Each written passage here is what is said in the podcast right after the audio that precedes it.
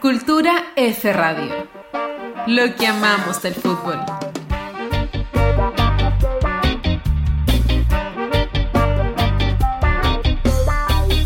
Bienvenidas y bienvenidos todas y todos a este nuevo capítulo de Cultura F. Cristian, ¿cómo estás? Tenemos un capítulo interesantísimo hoy día. Sí, todo bien. Nuevo episodio. Oye, vamos a decir primer episodio del año, nueva temporada de Cultura F Podcast, arrancando el 2020, 2021. Sí, sí, sí. Tenemos una invitada de lujo para, arrancar el 2021. Obvio que sí. Ya de la casa, ¿eh? Sí. ¿Quién nos acompaña, Connie, por favor? Fanfarria. Fanfarria, aplauso, roles de tambores. Nos acompaña la eh, encargada de fútbol femenino de la Universidad de Chile, Ignacia González. Nacha, ¿cómo estás? Hola Connie, hola Cristian, ¿todo bien? Aquí, ya volviendo de la experiencia de la Copa Libertadores. Eso, bienvenida, eso queremos hablar, para eso estamos acá. Sí, ese es nuestro tema de hoy, Copa Libertadores Femenina 2020. Sí. Eh, y queríamos saber de primera fuente todo, todo lo que pasa, todo lo que pasó, todo lo que va a pasar. Así que, bueno, qué mejor que mover nuestra influencia y eh, sacar a Ignacia un rato del trabajo, porque trabaja como loca, y la, invitamos aquí. Y que nos venga a contar aquí todos los telones. Sí, pues todo el tejepaneje. Todo, todas las papitas, todas las tras bambalinas de, de lo que es una Copa Libertadores. Copa Libertadores que fue boom nuevamente. Sí. Solo revisando algunos datos, 7 eh, millones de telespectadores a través de las redes sociales.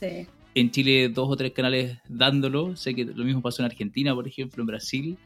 Así que yo creo que pasito a pasito, grandes pasitos del fútbol femenino ahí posicionándose potente. O sea, destruyendo los, los antiguos mitos. Sí. Exactamente. Exactamente. El mito de que nadie ve fútbol femenino, nadie consume, nadie le interesa, creo que quedó más que demostrado que no es cierto y no es, más que un mito. Obsoleto totalmente, así que... Así que sí, de hecho, esa cifra, Cristian, que comenta de los 7 millones de espectadores, eh, creo que solo contando la eh, Facebook, del Facebook, oficial de Conmebol, que transmitió todos los partidos, y hasta cuartos de final. O sea, creo que todavía ni siquiera han, dado los números de los partidos de semi, final y tercer, cuarto lugar. O sea, hay que sumar sobre eso, hay que sumar aún más y creo que también el, partido final de la, o sea, la final de la Copa Libertadores creo que también lo vio muchísima gente, me parece que llegaron a ver a casi 100.000 espectadores simultáneos de hecho, en Colombia, en, Colombia fue el partido, el, rating que tuvo la final eh, superó cualquier rating de cualquier partido de la liga masculina profesional colombiana del año pasado. Wow. de la América de Saca la del ángulo fútbol masculino. sí. Bien, bien. Vamos a seguir aquí. Sí, de todas maneras. Evangelizando. Evangelizando. Sí, y además sí, hubo gente que, por primera vez tuvo la oportunidad de verla, porque obviamente tuvo mucha mayor exposición eh, esta edición que de años anteriores. Hay otra en octubre, que más encima es en Chile. Entonces va, va, a haber una... viene fresquito también, porque ahora, bueno, acaba de terminar una, estamos a marzo, ya se viene otra en 6, 7 meses más. No hay que esperar un año más para que como suele suceder. Entonces todo este boom, lo ideal sería que se pueda transformar en algo aún mejor en octubre y aprovechar ese este como encanto que generó esta, sí, esta buenas presentaciones. Bueno, esperemos que Cultura F pueda estar ahí presente ya en el estadio esta vez. Puede estar ahí. ¿Quién sabe? estar las Empezar a juntar las acreditaciones ya de prensa. Sí, va, a ser un año interesante porque tenemos también el, el, el repechaje preolímpico, que quien sabe ahí puede hacer otro boom de fútbol femenino con, con, Chile en los Juegos, que sería una locura igual. sería maravilloso.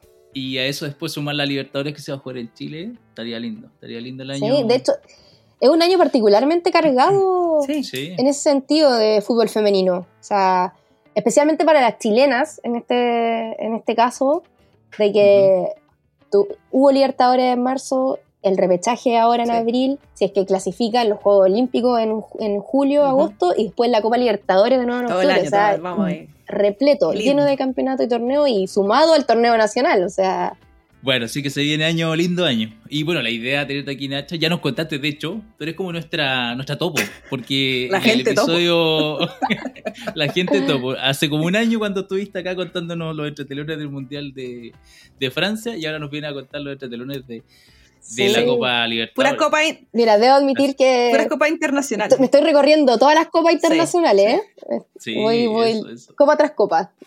No, debo admitir que aquella vez, en aquel podcast, no, no esperaba eh, aún poder vivir una Copa Internacional, claro, poder estar tras bambalina en otro torneo de fútbol femenino. Así que, no, agradecida de las oportunidades. Sí. Eh, increíble. De aquí a León, de aquí a Chelsea la noche. sí. Bueno, y la idea es que nos cuentes cómo estuvo esa, esa, esa copa en, en, Buenos Aires, porque igual tenía un formato reducido en, creo que fueron, todo fue en dos, tres semanas. Y... Eh, tres semanas, claro. Entonces, ¿cómo, ¿cómo fue eso? Que la pandemia, que los protocolos, que los partidos, que los entrenamientos, que, no, que nos cuentes ahí cómo, cómo, cómo se vivió. Eh, y además con la U de Chile jugando hasta el, hasta el domingo final. Pues. obviamente, no, obviamente no pudo jugar la final, pero jugó el campeonato entero que que, también fue un gran, un gran avance para ser la primera participación de, la UI. Sí, de, todas maneras. No, o sea, mm, bueno, fue, fue un mes muy intenso. Eh, claramente el tema de la pandemia hace que, toda la organización y la, operación del torneo sea mucho más compleja, yo me imagino, de lo que es un, campeonato normal en, tiempos normales, libres de una pandemia. Mm. Entonces todo mucho más estricto, bueno, el formato fue de burbuja sanitaria. Eh, los 16 equipos estaban repartidos en, en 8 hoteles. Entonces cada, cada hotel tenía dos equipos. ¿Con quién estaban ustedes? Eh, nosotros estábamos con Independiente Santa Fe. Así que nos despachamos a nuestras vecinas. co-huéspedes. a las vecinas. Sí, obviamente la idea era que no, estábamos en el mismo hotel, pero no, no había cruce entre las delegaciones, ah, comíamos en espacios separados, o sea, todo separado. Em, bueno, en el papel se suponía que no podíamos compartir pisos, pero hay un par de problemas. ¿Peleas de pasillo? ¿Peleas de pasillo? Siempre, siempre ¿Encontrones? No, no, no. Eh, que por ejemplo, no, no, en el sentido de que debimos haber estado completamente separados las dos delegaciones. Entonces, por ejemplo, Santa Fe debió haber tenido el piso, no sé, 2, 3 y 4, y nosotros el, 6, 7 y 8.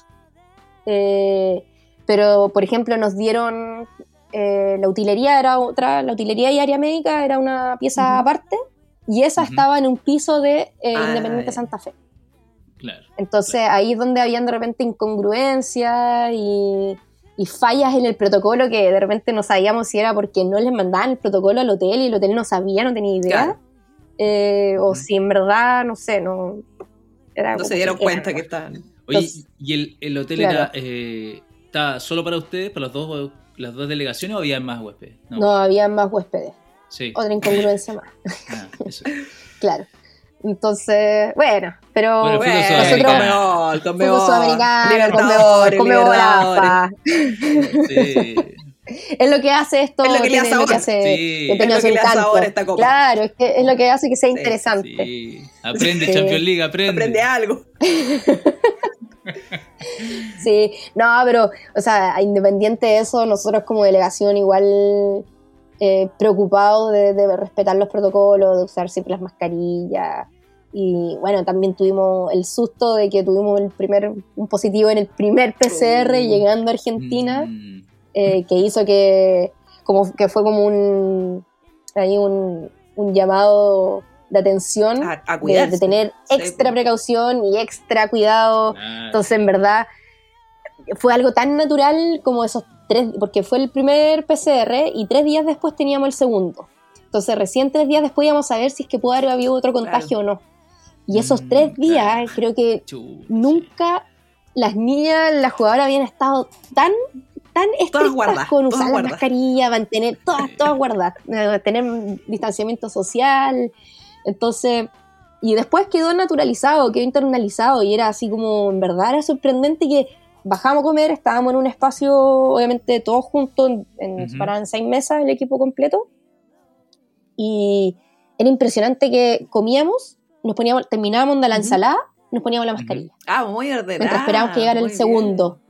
Así, Ah, y perfecto. ni siquiera había que decirlo, era automático. Llegaba el segundo, ya comíamos. pa, la que terminaba, ¿cachai? El tiro se ponía la mascarilla.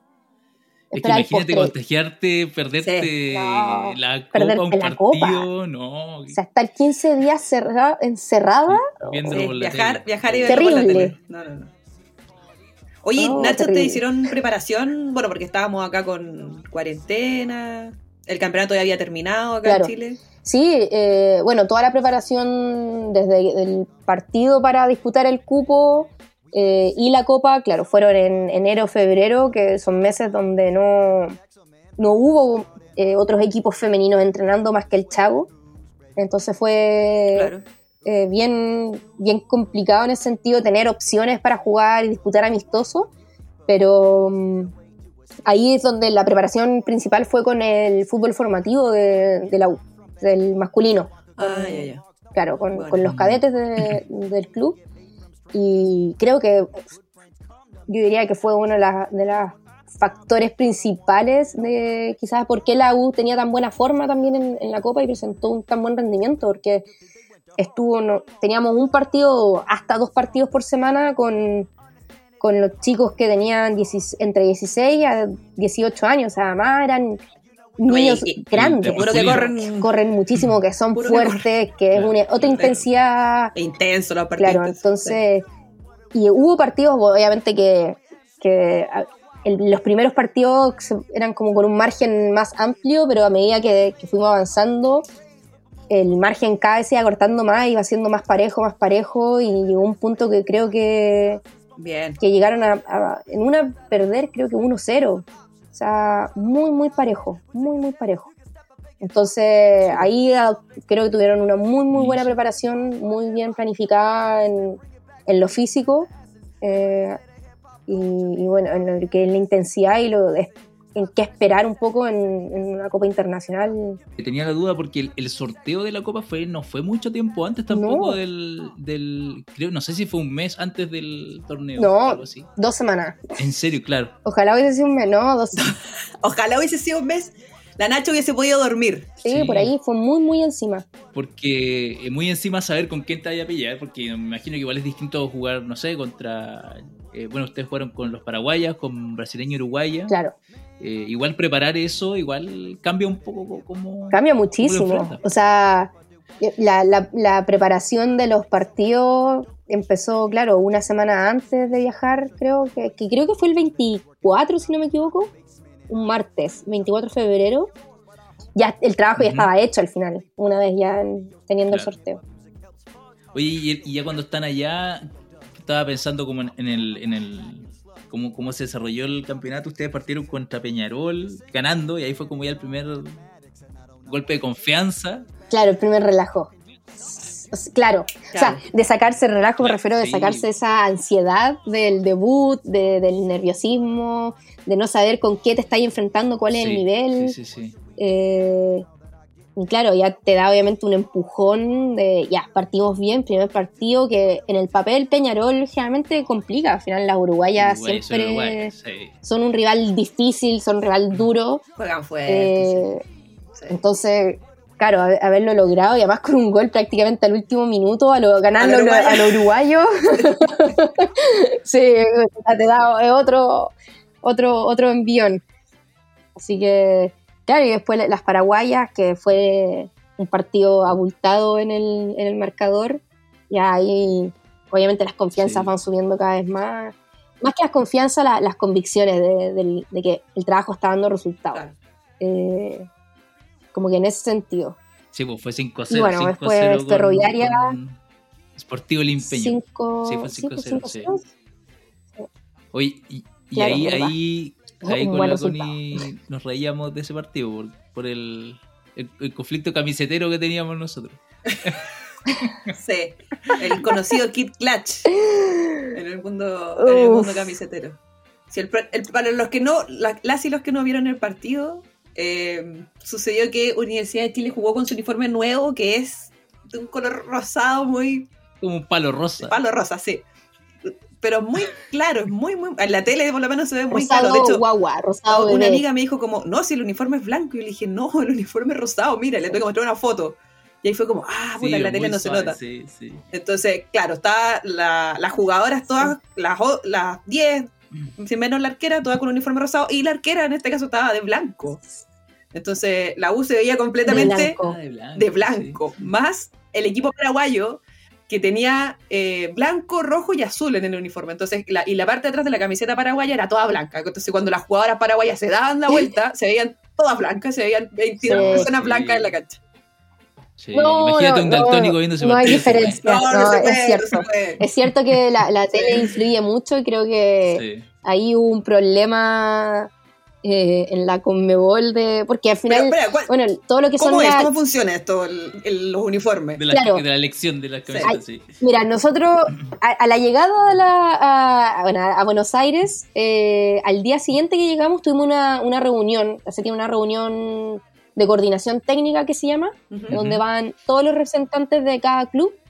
Eh, ¿Los team manager? Y bueno, claro, el team manager, que en este caso soy yo. Eh, asiste, bueno, en este caso el médico, que tiene relevancia por el tema de los protocolos sanitarios, eh, y un integrante del, del, cuerpo técnico. Ah, no, no, mentira. En la reunión no fue el, integrante, eran solo los dos, el médico y el team manager. Y claro, ahí se definen todos estos temas, entre eso de la indumentaria de partido, y en esta reunión se definieron, eh, ya estaban definidos los uniformes para los tres partidos de la fase de grupo. Ah, o sea, ya estaba dado. Nosotros llegamos y nos dijeron, estaban, así van, así van los equipos. ¿Cachai? Te dan la imagen, cómo van ambos equipos, jugadoras, arqueras y listo. Y para los tres partidos, así, así, así. Ya, pues. Y eso se suponía que estaba aprobado, o sea, designado por Conmebol y aprobado por comité arbitral. Totalmente. ya visto. Las, árbitras. totalmente visto, supervisado y autorizado. O sea, ya no había vuelta atrás. O sea, ya estaba todo con un ok. Perfecto. Exacto. Entonces nosotros fuimos así, tal cual, como nos estableció Conmebol que debíamos ir. que era uniforme rosado para la jugadora y, uniforme blanco, short blanco y medias blancas para la arquera. Ok. Pero claro, yo creo que no tomaron en cuenta que en la tele se veía, todo, blanco. sí, todo blanco. Absolutamente todo blanco. Entonces, claro, ahí fue un, un tema, eh, nosotros, bueno, también cometimos el error, eh, uno en el partido de no llevar eh, más ropa alternativa para la arquera, o sea, pudimos, creo que pensándolo bien, pudimos haber... Por si acaso. pudo haber usado una camiseta azul, por ejemplo, porque el empeño tenía rojo y blanco en la camiseta. claro, pudo haber usado una camiseta azul. pero en la parte de abajo, y este fue el otro error, pero yo también digo que una, una responsabilidad compartida, no teníamos otra, otra opción porque el, el short alternativo que teníamos hubiese sido azul, mm. eh, que era lo que el, uniforme estaba usando el empeño. y tenía que ser azul, entonces no se podía. Y el otro que teníamos era un gris, que es igual, de pálido que un blanco, que el blanco, entonces no hubiese sido... Y que ese sí lo teníamos en el estadio, pero nos dijeron que no hacía diferencia, entonces era para qué se iba a cambiar. Oye, ¿y eso fue en la previa, en el túnel ahí? ¿Cómo eso, eso... No, esto fue en pleno partido. Nos ah. dijeron, oye, necesitamos que la arquera se cambie de ropa y nosotros como... ¿Salieron? Sí, pero sí, salió como... De, salió como tenía... Exacto, y fue como... Y de repente la cuarta árbitra se acerca y me dice, oye, necesito que, se puedan, que puedan cambiarle de ropa a la, a la, a la arquera. Y yo como, ¿pero qué? Sin detener no el tengo ropa. Claro. Sin detener. Se sigue jugando. Sí, no, así que dijeron, ojalá es que para el segundo tiempo este, este pueda tener algo distinto. y, yo como, ah".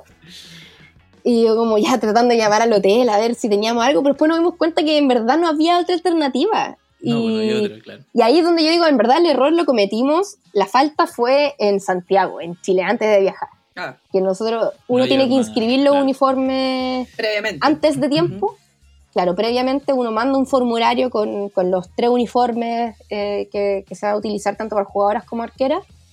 Y ahí es donde cometimos el error porque inscribimos dos uniformes que eran, que bueno, a fin de cuentas son, son blancos en la parte de abajo, o sea, el gris y el blanco, y, el, y el azul. Claro.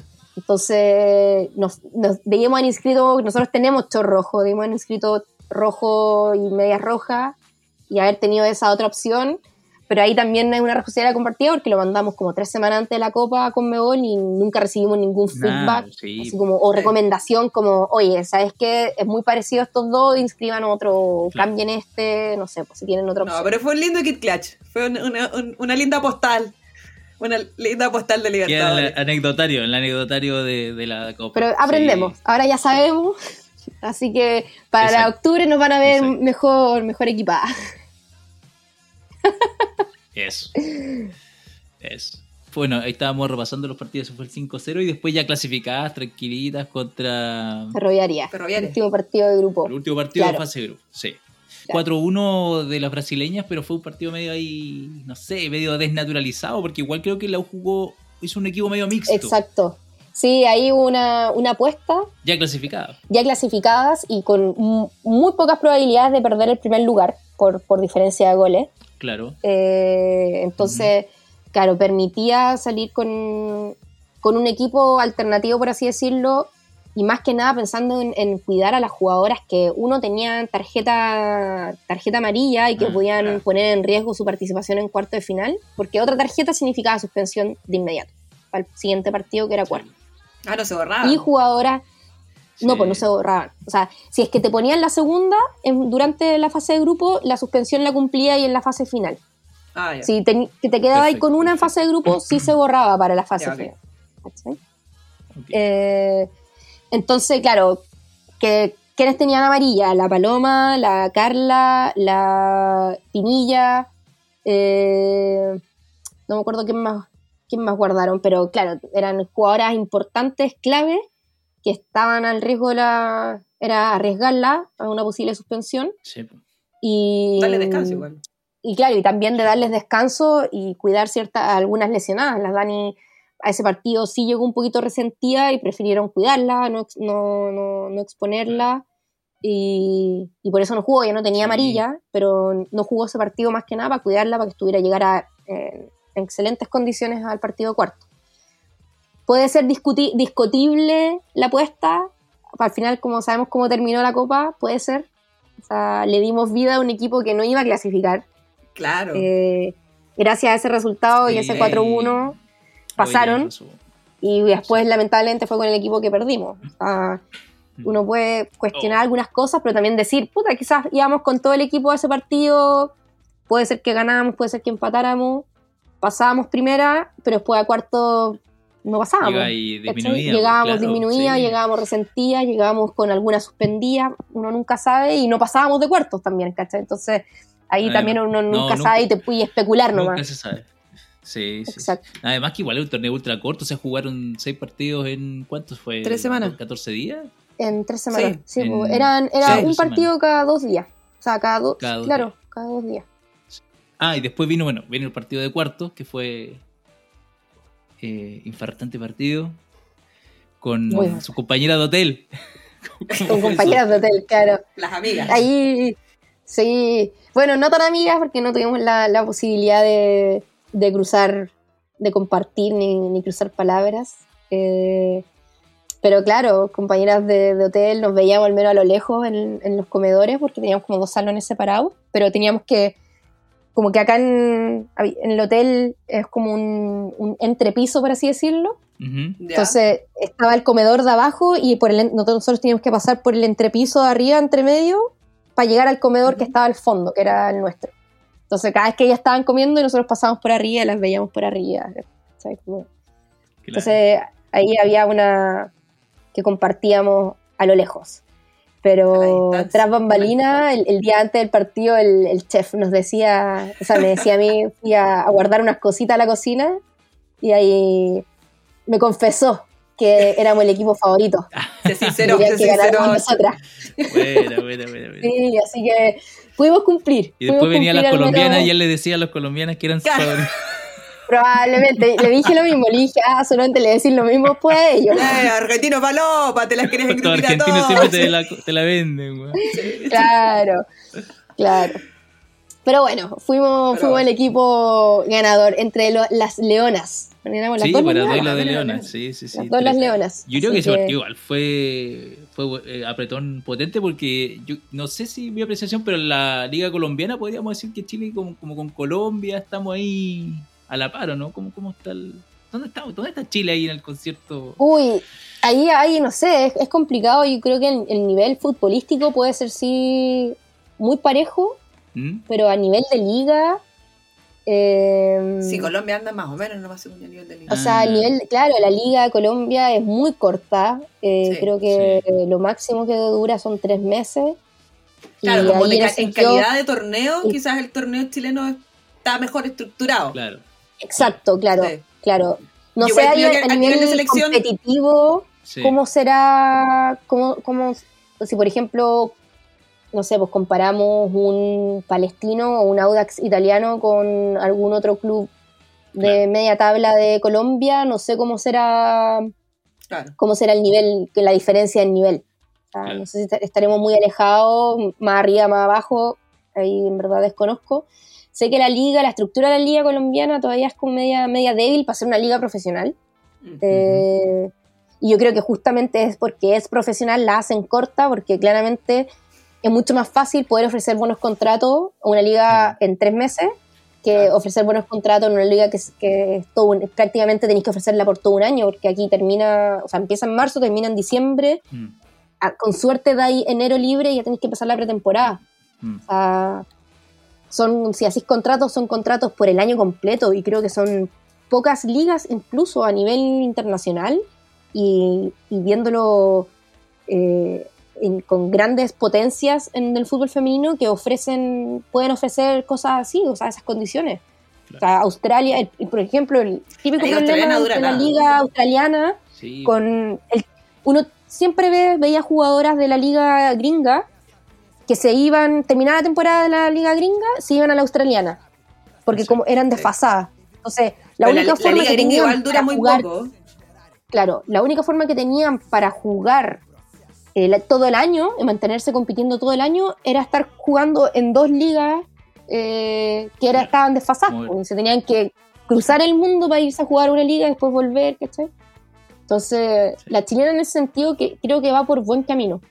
Eh, Así que habrá que ver cómo se sigue desarrollando. Bueno, hoy día anunciaron, anunciaron entre medios que tiene un sponsor, un naming, sí. el, campeonato femenino. Sí, sí, sí. Habrá que ver qué, qué, consecuencias trae eso, qué beneficios traerá. Exacto. Queremos que puros beneficios, ¿no? Sí. Oye, los... Bueno, desviamos un poco del, del Tengo que decir que me, me, cargó este tema del nuevo, que cambiaron el logo de los campeonatos como este logo de todos los lo unificaron y todo eso. Y el femenino es lila, pero por, dejemos, dejemos esto, dejemos de asignarle género a los colores. Los, zapatitos rosados a la niñita y los zapatitos azules. Sí, por favor, por favor. ¿Hasta cuándo? ¿Hasta cuándo? Tienen una paleta extensísima de colores que elegir. ¿Por qué tiene que ser lila? Muy, muy estereotipado. Sí, o sea, ya. Exacto. Eso, eso era. Sí. Oye, que la, Cori me contaba que, que Corinthians había llegado con una delegación 70 personas. 70 personas. Oh, ¿Sabes qué? Honestamente. ¿Qué onda, Sí, a mí me contaron lo mismo. Yo no, no, lo, no lo vi oficialmente. Mira, se suponía que cada delegación podía tener hasta 36 integrantes. Ah, ya. Y Conmebol cubría 28. O sea, son 20 jugadoras más 8 oficiales, lo que oficialmente Conmebol es lo que cubre gasto. Eh, el hotel, la, pieza. No te puedes las credenciales, pero ah, te cubre el hotel, las comidas, los pasajes, todo lo que es como el viaje y gastos de competencia es para 28. O sea, el doble. De ahí tú puedes, si querías agregar más gente, claro, si ahí tú querías podías agregar más gente, pero depende ya de cada club, claro. Y, yo, y también yo tenía entendido que oficialmente para ser parte de delegación de lo que sí te pueden pasar credenciales, era hasta 36. Uno podía agregar, llevar hasta 8 extra. Ah, ya, ya. ¿Cachai? Ya de ahí para arriba, ¿qué habrá sido? Yo me imagino que puede ser staff de apoyo en el hotel. Sí, claro. No sé, me imagino que deberán haber tenido, que escuché por ahí, tenían a su chef personal. Claro, que no tiene que ir al estadio, se quedan en el hotel nomás. Y no hay, los gastos los cubre el, club y nadie se entera. O sea, va parte de la delegación. ¿Cuántos fueron ustedes, Nacha? Parte burbuja. Nosotros fuimos 30. Fuimos con, dos extras. Sí, oye, en ese contexto decir que Corinthians, claro, si fue con 70, o sea, iban, bueno, de hecho la, derrota de semifinales con América fue como bombazo igual. No, iban a ganar, catastrófica, catastrófica. Eh, ellos iban a ganar la Libertadores caminando. Sí. sí. No, bueno, y ahí eso es lo lindo del fútbol. Al final. Realmente la Libertadores en, esencia. El fútbol no hay nada escrito. Eh, todo puede pasar. Fue un golazo, fue un golazo el de la América de Cali. Ah, pero no. llegar a llorar me dio. 88, no, fue como los descuentos, sí, los descuentos. No, fue el sí, 93. Sí. 93. Oh, fue maravilloso. Un poema, un poema fue. Sí, no, maravilloso. Maravilloso. No, y Corinthians hacía con Bueno, qué lindo es el fútbol. Bueno, ese gol fue el único gol en contra que recibieron en toda la copa. Ah, cáchate. El gol de la eliminación. Sí. Sí. Eso lo hace más, más increíble. El tropiezo, el único tropiezo que tuvieron les costó el paso. Increíble, qué lindo el fútbol. Al otro día odiaba el fútbol. Eso te iba a decir, y en la otra semi igual fue el, igual fue el loco, fue loco el partido de semi de la U porque pensar que tuvieron un penal en el que puede haber sido el 1-0, quién sabe el de la clasificación. sí. Pudo haber sido. no, podemos empezar a, a pasar muchos escenarios y muchos supuestos y se me rompe el corazón de nuevo y voy a poner, ¿Qué hubiese sido? ¿Qué hubiese me pongo sido? a llorar. No le, no le ponga el dedo en la llaga Ignacio, por favor. Y la tanda de penales que fue locura, o sea, ¿cuántos penales fueron? Fueron como nueve penales por equipo, ocho. Nueve penales. Nueve, penales. Imagínate. Nueve penales. Quedaba una jugadora por patear por equipo. Para llegar al. Y más encima. para, volver a, empezar. Para volver a dar la vuelta. Oye, Nacha, pero. Ya habían tapado dos. ¿Practicaron penales? Eh, entiendo que el último entrenamiento sí. El, día antes. Sí, ah, entiendo que sí. ¿Y mandaron algún espía a ver las pateadoras del otro equipo? No, no sabíamos, no, no, sí sabíamos de entrenar al otro equipo. Eh, pero no, no, concentrar en lo nuestro nomás. Trabajar lo nuestro. Eh, no, no hubo falopismo latinoamericano. No, en ese sentido se analiza, ahí se, analiza el, material audiovisual nomás, lo que haya disponible. Sí, y con la Nati Campo encima tomando dos penales. Oh, bueno, había... Fue una locura, fue una locura. Fue una locura, fue una locura. el primer penal eh, afuera, que lo tapó la arquera y que también uno dice, ah, mala cueva, porque como que le pasa por abajo y después como que se queda y toca el palo, creo, y se va para afuera. O sea, pudo haber pasado y pudo haber sido gol igual, pero no, ya no quiso. Eh, y, claro, y después la Nati logra tapar los penales y dar vuelta a la llave. Y quedamos nosotros con la primera opción de pasar. En con la opción de ganar, claro. Estuvimos ahí después volvimos a estar a un penal de la final. Y bueno. Fue una linda tanda, fue una linda tanda de penales. O sea, infartante. O sea, o sea, yo Es que yo me quería morir. Penales, no yo me quería morir, yo no sé. Nunca había gritado tanto en mi vida. Yo pensaba como tener. Yo, yo estaba nerviosa a cagar acá en mi casa. Y decía, la Nacha, sí, me la van a traer en un cajón. Que en un cajón va a volver a, a Chile. No va a llegar mi casa, bueno. Eh, así, casi. Yo, yo creo que estoy muerta. Quizás estoy viviendo así como ya el purgatorio, no sé. Sí. No, pero es que estuvo no, terrible, terrible. Sí, qué, duro, qué, duro, el despertar al día siguiente, decir, chucha. Yo creo que estuve en negación. Eh, te la despertáis en la mañana como. Todavía estoy un poquito en negación. Puede ser. Puede que todavía no, no, no lo procese del todo o no, no viva la pena del todo, porque, bueno, también ahí es donde uno como, como integrante de, de cuerpo técnico, por así decirlo, eh, también hay, hay una, también un rol de, ya, perdimos, pero todavía nos queda otro partido. Pero sí. No podemos vivir la pena y quedarnos en el hoyo metido eternamente. Entonces, también como que siento que asumí un rol ahí de, casi que de psicóloga, de tratar de tirar para arriba. De, obviamente el primer día ya no, ¿qué, les voy a decir? ¿Cachai? Como que, que vivan la pena. Sí, no, no, querés saber nada. nadie quiere saber nada. Mejor, bueno, eh, me informaban que era un funeral. Lamentablemente yo me contagié de COVID eh, en medio del torneo. Y nuestro topo se enfermó. Topo se enfermó. Eh, sí, me contagié, pues, di positivo de COVID en medio del torneo, en la mitad, en la mitad del torneo. Oh. Y quedé aislada. Me perdí el partido de cuarto, semi y el cuarto lugar. Y de hecho, día 27 de marzo sigo en Argentina, en el hotel. ahora, ahora está la Ahora estoy todavía, una semana después, todavía estoy aislada. No, mentira, ya no estoy aislada, estoy de alta. Viviendo de Conmebol. Viviendo de Conmebol, a cuesta. parásito de Conmebol. Parásito de Conmebol. Eh, sí, estoy acá en Argentina todavía. Así que claro, fue, fue un... más doloroso todavía, yo creo, verlo ahí a la distancia. Fue, un, fue durísimo, fue muy, muy duro. Eh, y claro, después perder y no, no poder estar con el equipo. O sea, al final también en cierto sentido, tener que uno vivir esa pena y esa frustración sola y además no poder estar ahí para la jugadora, estar ahí para el equipo, para el cuerpo técnico, de quizás de repente yo también asumo un rol de, tratar de levantar, de, a pesar de obviamente estar triste, eh, de tratar de, de que, de, claro, de, empujar y tirar el buque eh, mm. como parte del rol de, todo, o sea, siempre como parte de la pega es tirar esto para adelante, eh, también en lo anímico, también en, cuando los resultados no sean como queremos, de, de, empujar, de empujar sí, pues porque ganar es re fácil. Claro. Sí, Entonces, claro, fue, un desafío y de hablarle a las niñas, de, tirar para adelante al, otro día, al día después, el sábado, el día antes del partido, que fue difícil, fue, fue duro, y, porque más encima, una cosa ya, puedes perder contra un equipo, no sé, perdiste en tiempo reglamentario, 2-3-0, nada que decir, ya, indiscutible. Mm pero haber estado tan cerca, tan cerca, tan, cerca, tan lejos, tan lejos al mismo tiempo, al final es, lo que hace que duela aún más. Al final, haberte, claro, como dijiste tú, Cristian, haber tenido ese penal en el primer tiempo, que pudo haber sido el penal, el gol de la clasificación, perfectamente. Mm. Después haber tenido el penal, haber dado la llave, vuelta, haber dado vuelta a la llave y haber tenido el penal definitorio y perderlo. Sí. Y bueno, ya después el último penal que era muere, muere, ya que no, hay responsabilidades ahí, pero...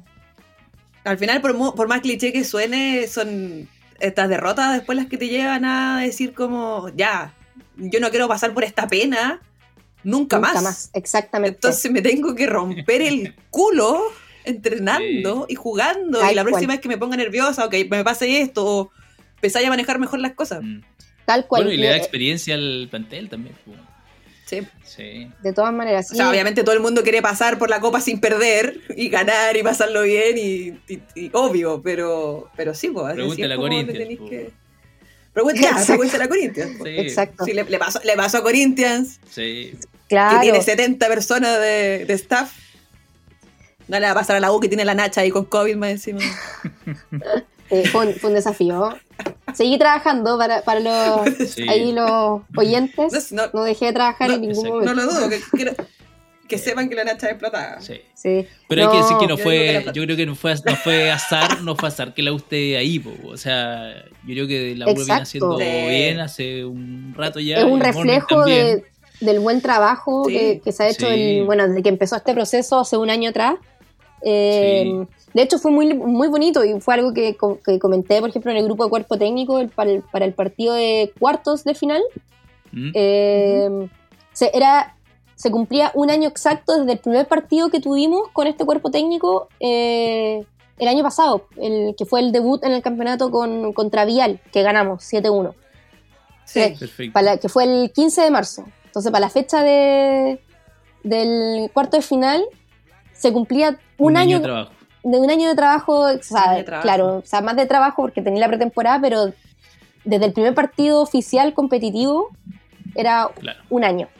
Y entonces era como bonito estar en esa instancia, en un cuarto de final de una Copa Libertadores. Claro, estar en una Libertadores, sí. Eh, donde empezaron y donde, donde, seguimos. Donde está el proceso. Claro, donde está el proceso y dónde estamos llegando. Y al final es un reflejo del, trabajo duro del cuerpo técnico, de, de la jugadora, eh, de lo que se hizo durante la pandemia, de no, no rendirse, De ser constante y no parar de entrenar a pesar de haber estado seis meses encerrado.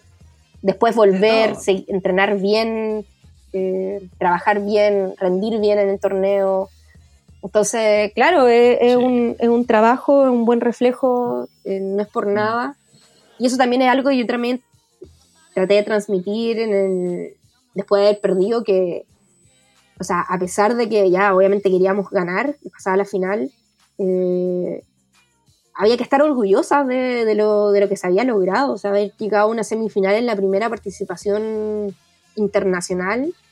Eh, no es menor, no, no, es menor lo que lograron tanto dentro de la cancha como afuera de, ella. O sea, o sea, uno, los resultados deportivos y también por otro lado estáis viendo todo lo que estaban generando mediáticamente, socialmente, eh, del impacto que estaban teniendo eh, en probablemente miles de niños, de niñas, de mujeres, incluso hombres, de, los hinchas de la U. Eh, de encantar a la gente. Y además se, dio como se dio esto de que en Chile tal vez no pasa con el masculino, pero como que hay una. Los hinchas de otros equipos también se suman, así como, oye, están dando la Libertadores. Eh, qué buena por los equipos chilenos. Sí, Exacto, claro. como que hubo un, momento que ya no era, no era colores. Claro, no había rivalidad. Yo vi muchos comentarios así como, aquí un hincha del colo, pero vamos por las leonas, que hoy día ganan. Eh, onda, entonces, eh, uno, unir hinchas del colo y de la U por un equipo. O sea, porque tú también, tú, decías, hay un solo equipo que genera unión en el país. Y es la selección chilena. Y es la selección chilena. Y estáis viendo que en el femenino hay un, club, un club que tiene colores específicos que está uniendo a hinchas del fútbol. O sea, es algo increíble. Y, o sea, obviamente no hay que conformarse, obviamente que no.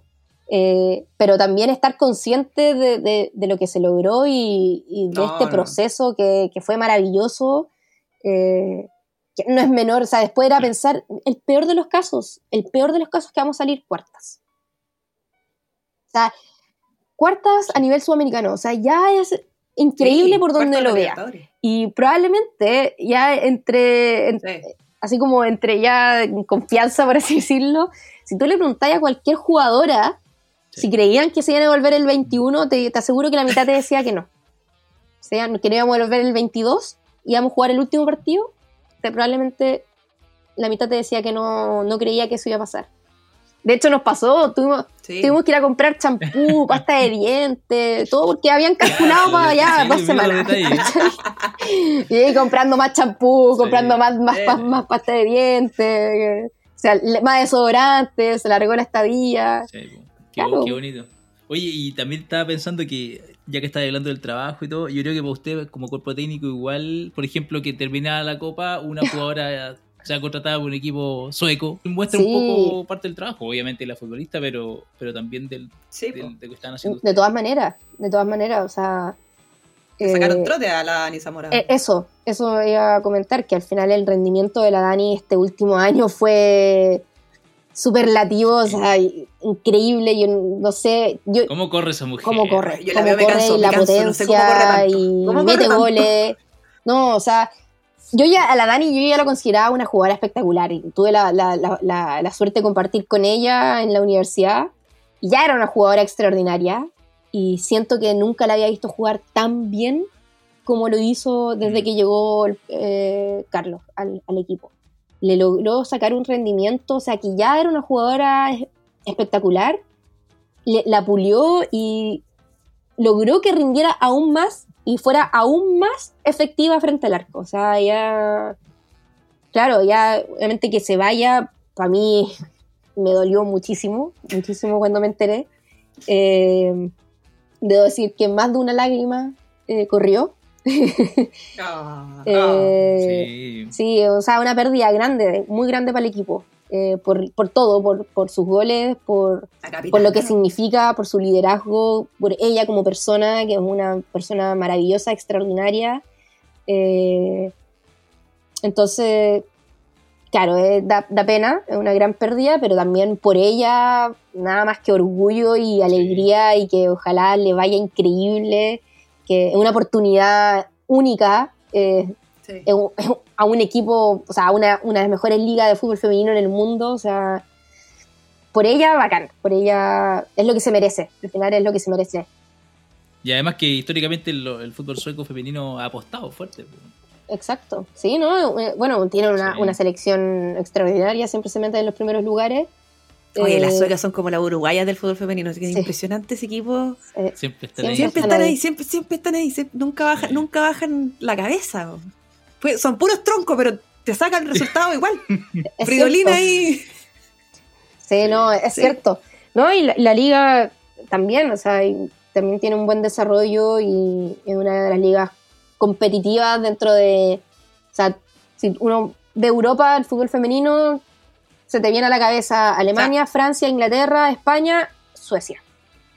La liga sueca es un semillero para el resto de los equipos de Europa. hay un montón de jugadoras de la liga sueca que se van a jugar a Alemania o se van a jugar a Inglaterra después, pero parten ahí. Así es, así es, ¿no? Así que muy buena liga, buen equipo, así que ojalá que, que le vaya increíble y tenga el mejor de los éxitos. El mejor de los éxitos. Oye, Nachi, para usted ahora para la U, ¿qué se viene? ¿Cómo? ¿Qué se viene para la U ahora? Uf, ¿qué se viene? Creo que, creo que tenemos la vara un poquito alta. Creo sí. que sí, está, está un poquito alta. Eh, creo que cada vez empezamos a tener un poquito más de presión eh, en rendir bien. Eh, bueno, creo que el, rendimiento en esta Copa Libertadores sí dejó mm, mejor, mayores expectativas para el torneo nacional, tanto yo creo para el público como para nosotros, también internamente. Obviamente nuestro objetivo es salir campeonas nacionales. ya. sabemos eh, de qué somos capaces. tenemos dos torneos ahora a nuestra espalda con con mayor experiencia. Eh, creo que un tema que, nos pasó mucho la cuenta en, la final del año pasado fue la ansiedad y el, nerviosismo mm. del equipo en general de, tener esta inexperiencia. Eh, y yo diría, tanto jugadoras como cuerpo técnico, eh, no solamente no, no, el DT específicamente, porque Carlos tiene harta experiencia y tiene harto ruedo en, instancias finales, pero sí del resto de, lo, del equipo.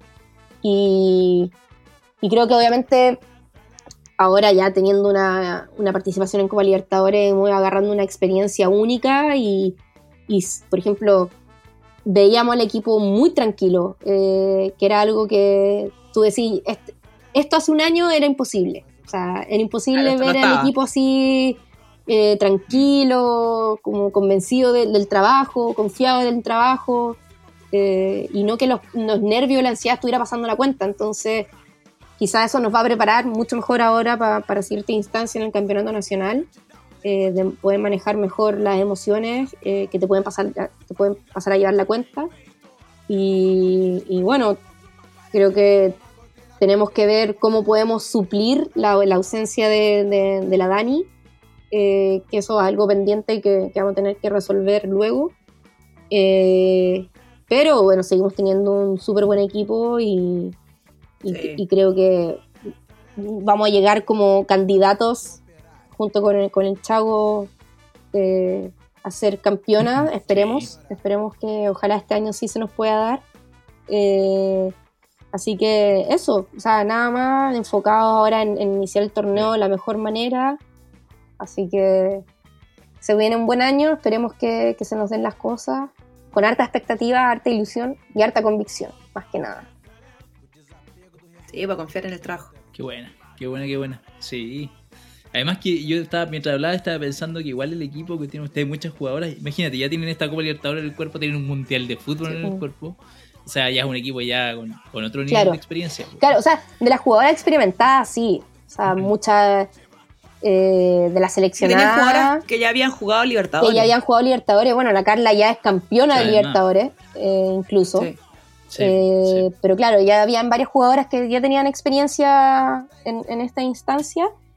Pero así también teníamos jugadoras que no, que no, que no nunca habían jugado un campeonato internacional. Entonces, también hay un buen mix, un buen balance entre la experiencia y, y jugadoras jóvenes y juventud y, jugadoras sin tanta experiencia internacional, que no son seleccionadas, por ejemplo. Claro, para que se fogueen igual. Mm. Sí. Y lo otro que yo pensaba que igual eh, que, bueno lo de la U porque al final como que si uno pensaba, no sé, hace un año un poco más, el equipo que apostaba fuerte el fútbol femenino era el Morning, tal vez Palestino, no podría decir, ya ahora sí El Colo, el Colo siempre... Colo Colo igual. Claro, y, el Colo. Y bueno, el Colo, por supuesto, sí. Entonces yo creo que igual genera una especie de impulso, yo creo que de algunos otros proyectos que puedan venir detrás. No, bueno, ya, eh, es algo que, que, se ha comentado mucho, que, que que claro, no es, uno, no es casualidad el, estar donde estamos por el trabajo en cancha, el trabajo técnico y deportivo, sino que también el trabajo que se ha hecho afuera de la cancha, eh, en gestión, en inversión, en darle otro significado al fútbol femenino al interior del club, de, entender que, que el, el, fútbol femenino o sea, es un deporte en sí, eh, hay que darle importancia, eh, hay que desarrollarlo, hay que invertir. No tiene que ser una carga para el club. Claro, no, tiene que ser el, último eslabón ni, una carga, y, sino que también puede tener retorno al club. Eh, o sea, al final partimos siendo nada, ¿cachai? al interior del club, y que éramos, sí éramos el cacho, ahora a pasar a ser un, equipo que sí genera ingresos, que trae sponsors, ¿cachai? Antes el, el que los, que traían sponsors, aparte obviamente del plantel masculino, era el formativo, eran los cadetes, pero claro, era uno o dos sponsors sponsor anuales y, que no son cuarto de la Libertadores. Claro, y el femenino empezamos a trabajar en serio, a invertir y ya, si te das cuenta, la camiseta de la U ya casi no tiene, más que Petrobras, no tiene ningún sponsor igual que el masculino. Y tiene, tenemos 5 o 6 sponsors que son exclusivos del femenino, que ingresan por el femenino, porque quieren estar en el femenino. No, no, quieren, no quieren representar a la. como no, dicen, ya, pero yo no quiero estar en todo el club, yo quiero estar en la camiseta de la femenina. ¿Cachai? Sí. Entonces. Te, te, vas generando otras cosas y obviamente eso te permite seguir invirtiendo, eh, seguir mejorando el plantel, eh, poder ofrecerle mejores condiciones a la jugadora y, se traduce en la cancha también, en resultados, en, lo que estamos viendo ahora. Entonces, claro, yo lo vi en Twitter, lo vi en, en, ciertas como artículos de opinión, que esto es lo que pasa cuando uno invierte, esto es lo que pasa cuando se toma el fútbol femenino en serio. Entonces, es un ejemplo para otros clubes, así como es como el resto de los clubes, vean, Vean lo que pasa cuando se lo toman en serio. Vean lo que pasa cuando invierten. Van a venir cosas buenas. Nada más que cosas buenas. O sea, al final es, tomárselo en serio y, claro, ojalá sirva para que otro club diga, oh, sabéis que yo también quiero que mi club esté ahí. Esté, y, te das cuenta que tampoco es una brutalidad de esfuerzo que, se necesita. Es solamente voluntad y querer hacerlo bien. Un poco, obviamente, sí, de inversión, lógicamente. Eh, pero tampoco no es como que se te va se, te, va a ir el club a quiebra por invertir en el fútbol femenino porque, las, inversiones tampoco son los estándares todavía son bajos. Además que tiene su, su, retorno bueno ahí está la teoría de la Cori que siempre dice hay que invertir ahora que es barato y Ahora hay que invertir, que es más barato. Ahora y de hecho. Y después capitalizar no Tuve, leí cualquier reporte de fútbol femenino, como de estas que hacen las consultoras, que hacen auditoría a nivel mundial. Y es, la primera razón que te dicen: ¿por qué invertir en el fútbol femenino? Porque es barato. Es una forma barata de entrar al deporte, a, patrocinar deporte. Porque el deporte es carísimo. Hoy en día, si quería entrar al fútbol masculino, estáis cagados. Tenéis que vender todo tu órgano, perder un ojo, un ojo, un hígado, un riñón, todo, tenéis que venderte completo. Perder un ojo, dos ojos. Pero para entrar al fútbol, o sea, podían tener una, otra puerta de entrada mm. al sponsor deportivo. Por ejemplo, se nos unió tres días antes de viajar el nuevo patrocinador Alaska. Mm. Cosas tras bambalina de lo que pasó. Nosotros mandamos estampar toda la indumentaria. Y el día jueves antes de viajar, o sea, nosotros viajamos miércoles. Y justo ese día había sesión de fotos de las jugadoras con la indumentaria nueva. Eh, estar entre medio de la sesión de fotos y me habla la, la subgerente comercial del club y me dice, Nacha, necesito que recolectes todas las camisetas y las mandes de nuevo al estampado. Se sumó un sponsor. Entonces, es, una, es una vía de publicitaria que tiene mucho potencial y no las, quizás las marcas todavía no, no han logrado comprenderlo y dimensionarlo y decir, tengo una forma de, publicitar barata. Aparte que igual el, la otra vez eh, estaba escuchando una conversación entre Maggie Murphy y la, ay, ¿cómo se llama? La CEO de la encargada del, de Chicago, la que antes estaba en Sky Blue. ¿Alisa la web? No, porque la que ahora está en Sky Blue. Ya, sí, esa. Sí. Antes estaba en Chicago, sí. Sí, sí, sí. Y ahí uh, hablaban ellas de que las dos efectivamente tienen, ella, bueno, ella que eh, está, la que está en Sky Blue tiene es equipo solo, pero le mm. pasaba a ese, y que le pasa a gente que tiene como clubes, no sé, pues por ejemplo, eh, en Estados Unidos, en Houston, ¿cachai? Que el, el, Dutch tiene al femenino y al masculino, claro, y que de repente hay empresas que prefieren estar asociadas al fútbol femenino, porque son públicos de repente que, son un poco distintos. Son distintos. Entonces eh, llegaban empresas a decir como, no, yo quiero, yo, yo no quiero pisar al equipo de hombres. Yo mm. quiero pisar al equipo de mujeres porque necesito llegar a, este público que tiene esta, que tiene esta característica. Exacto. Entonces, igual para los clubes es ampliar. Bueno, y Maggie Murphy también decía que ella las eh, estructuras del marketing del, masculino de Lewis y el, femenino de Lewis eran, eran diferentes. Y los días de partido también eran distintos. Mm. Son distintos públicos, tienen distintas necesidades. Exacto, o sea, tenéis que, tenéis que entender eso también. O sea, para poder. Pero, no es algo que te resta, puedes ampliar al final tu abanico, porque antes, con, no sé, con el masculino solo estás acotando un sector mm. y el femenino se te abre para todo un resto de tú como marca de clientes que quieren, que, son potenciales consumidores de tu marca. Tal cual, tal cual. Es un nicho al final que no estáis explotando y, exacto, te va a diversificar la, la audiencia, te va a diversificar el mercado y al final, a la larga, va a terminar vendiendo más, que es lo que le importa a las empresas. Nuevamente. Ahora es el momento, ahora es el momento. Ahora es el momento. Compremos un club, Cristian, compremos un club. De capitalizar. Es el momento. cultura eh, de oficial de Chile ahora. Sí, vamos a hacer un club. Puede ser el podcast oficial de Universidad de Chile. Pueden, les puedo traer jugadoras, ustedes digan y, y yo se las traigo. La paloma al tiro. Cerrémoslo. Yo quería que, me contaras alguna así como la intimidad de la U, pues quién es buena, no sé, para el hueveo, quién toca la guitarra, quién juega PlayStation, quién practica penales de rabón, alguna cosa así de un... A ver, por ejemplo, algo así como específicamente del, del viaje, hubo una jugadora que cada jugadora les pedimos que trajeran sus dos mudas de entrenamiento y nosotros acá les pasábamos una tercera, como que nosotros traíamos como club. Y una jugadora me admitió que no trajo, no trajo las dos, trajo solo una para meter el PlayStation en la maleta. ya todavía está justificada. Y se trajo el PlayStation, así que estaba con PlayStation aquí en el hotel. Que obviamente, muy entendible, o sea, considerando que era burbuja, las jugadoras ni siquiera podían compartir en el hotel, o sea, en verdad era tipo cárcel el régimen, era tipo cárcel el régimen. bien, o había que elegir el uniforme o la Play. Sí, el uniforme de la Play. Se la arregló igual, se la arregló igual. aquí, nada, somos, somos equipo bondadoso, llevamos mudas extras, así que había, había para darle. Sí. Ya, bueno, igual piensa, piénsate alguna otra. No ahora, después me la decís. Alguna otra anécdota. Nos contaste muchos detalles de ahí de la, de la interna. Y buena reflexión al final, me gustó esa reflexión. Así que felices de tenerte aquí una vez más, Connie, a ti también.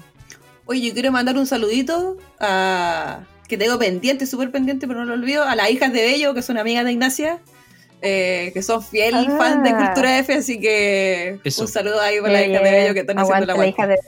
Así que gracias a todas, gracias a ellas específicamente en este capítulo. Por el aguante, por escucharnos, por estar ahí, por compartir. Aguante la hinchada Cultura F. Muchas gracias, gracias Nacha por la disposición también. No, gracias a ustedes por la, invitación. De verdad es un placer y un, agrado poder compartir la experiencia con, gente que, también vive y disfruta del fútbol femenino como, lo, vivo yo también. Hemos estado ahora, en, esto. Hemos estado, hemos estado ahora en esto. Sí, Se, han visto, se han visto, en eso. Sí, sí, sí, sí. Mucho, mucho. así que, eso, gracias. muchas gracias.